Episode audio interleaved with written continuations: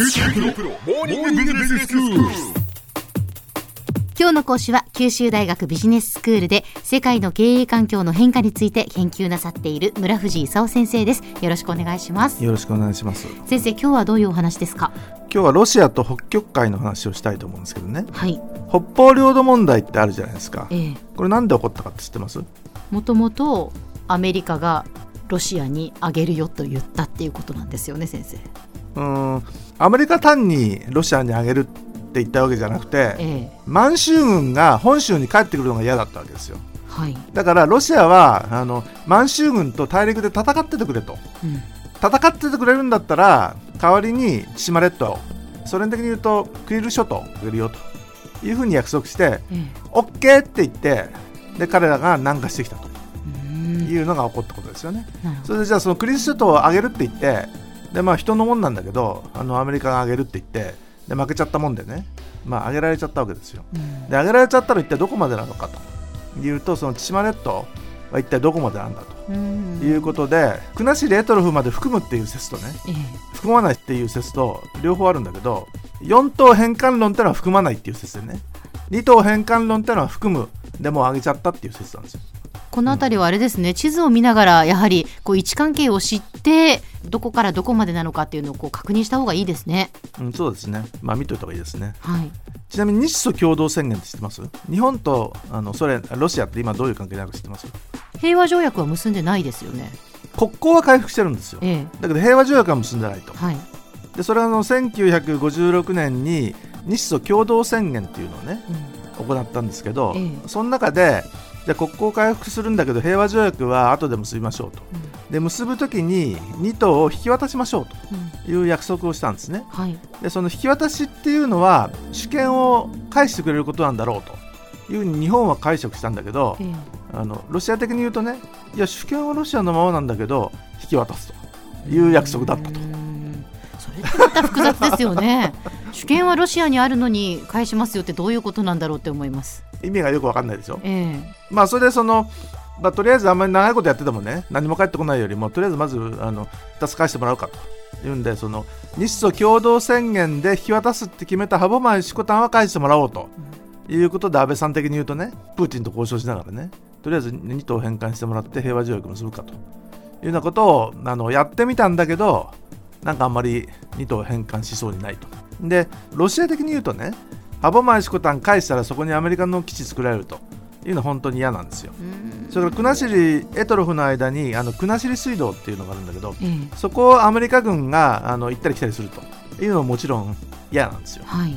それからアメリカだけじゃなくてね最近はあのロシア的に言うと中国もちょっと気をつけなきゃいけない警戒相手なんですよもうあの中国どんどん強くなってきちゃったでしょ？ええええ。で世界のあの二大強国が昔アメリカとソ連だったものがねソ連が崩壊してロシアになっちゃってね今もう中国の方が全然強くなってきちゃったという状況の中でね、ロシアは北極海を開発しようと。あの北極海ってあの氷に閉ざされていたものがね温暖化で氷が溶け始めてうね、ん北極海航路はい。というものが今できつつあるわけですよ。ええええそうすると南のそのシンガポールだとかねあのインド洋を通って、まあ、地中海に抜けていくようなねルートよりも北極海の方がどうも近いとうん。いう話になってね、はい。これを開発しようとそうすると中国がどうするかっていうとねええ北極海に出てくるかもしれないとでここでちょっと地図をはい。お持ちであればご覧になっていただきたいんですけれ世ども、ね、界地図を見てみましょう。世界地図をはご覧いただきたいんですけれどいも、えあの北海道とサハリンの間に宗谷海峡ってるんですよ、えはいはいはい。中国的に言うと日本海から宗谷海峡を通ってねええオホーツク海に出て出てこれるんですよはい。でオホーツク海からカムチャッカ半島の先を回ってええ北極海航路の方へね行けるとああ、なるほど。でそういう意味でその、えーアメリカだけじゃなくて最近はもう中国も北極海航路に来るのが嫌だと。北極海航路についてはあの権益を独占したいと。はい。いうのがそのロシアの意図なんでね。通ってくる人に対してはいろいろロシアが規制してええ。通行料をいただいたりとかね。あのいろんなことをしようというふうに思ってるところなんでね。なるほど。で、日本にじゃあ返してしまったら、うん。ロシアのこう、まあ、思い通りにならないっていうことですよね、この思い辺りは。通りになんなくなるんで、ええ。返したくないと。はいはい。いう気持ちがちょっとあると。いうのはその、えー、北方領土問題なんでね、ええ。そもそもアメリカに作られた問題であるわけだけど、い。今でもそのアメリカの関係をどうするかっていう問題があってね、簡単には帰ってきそうにないと。それでその北極海で氷が溶けてきてね LNG とか石油をその開発しようとはい。いう話が出てきたってさっき言ったじゃないですか。えええええでどのくらい北極海に資源があるかというと世界の天然ガスの30%とかねえうん。世界の石油の13%がそこで眠ってるだろうと、まあ、すごい量なわけですよ。そうですね。かなりの資源になりますよね。であのソ連とかそのロシアってずっとエネルギーが値段が上がると経済良くなるんだけど値段が下がると経済が悪化するとうん。いうことになってね。で最近その西シベリアの石油ガスが枯渇してきたということでロシアはちょっと焦ってるんですよ。うん。そうするとその北極海の方の大陸内に眠ってるねあの LNG だとか石油を開発しなきゃいかんと。で自分だけじゃできないんで中国、インド、日本にお金も出させてね、まあ、エネルギーを買ってもらうというような、えー作戦で、まあ、復活を考えていると。うんであのアメリカはシェールのあの石油だとかガスだとかねやってるわけなんだけど昔はカナダあたりからも買ってくれてたのをね。はい。買わないで輸出するという国にアメリカがシェールのおかげで変わってきたんですよ。でカナダ的に言うと今まであのかなりアメリカに売ってたのをねアメリカが買ってこなくなったと。他の国に輸出しなきゃいかんと。うん。いうことでカナダもまた出てきてね。でこれからまあエネルギーの次の戦いが起こってくるとで自動車のそのガソリンもガソリン自動車じゃなくて電気自動車に変わる中でね一体エネルギーの戦いがこれから一体どう変わっていくのかと問題になってきてるところなんですね。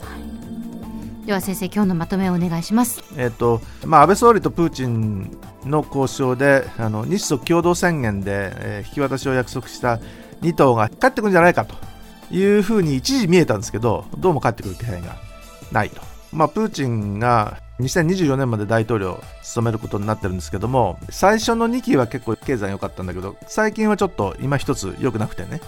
ただそれに対してその北極海の開発で盛り返そうというふうに考えてるところで、まあ、冷戦はソ連が崩壊して終わっちゃったんだけどあんまりアメリカの言うことを聞くつもりもなくてね。であのアメリカが引いていく中で中東あたりでもちょっと影響力拡大しているという状況です。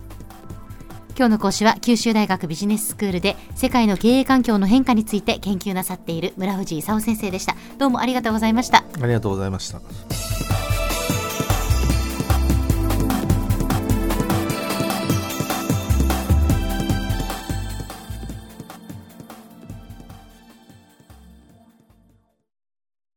QT プロは通信ネットワーク、セキュリティ、クラウドなど QT ネットがお届けする ICT サービスです九州中に展開した光ファイバー網を基盤に一番身近なビジネスパートナーとして九州の企業自治体の皆様をサポートします。詳しくは QT プロで検索を。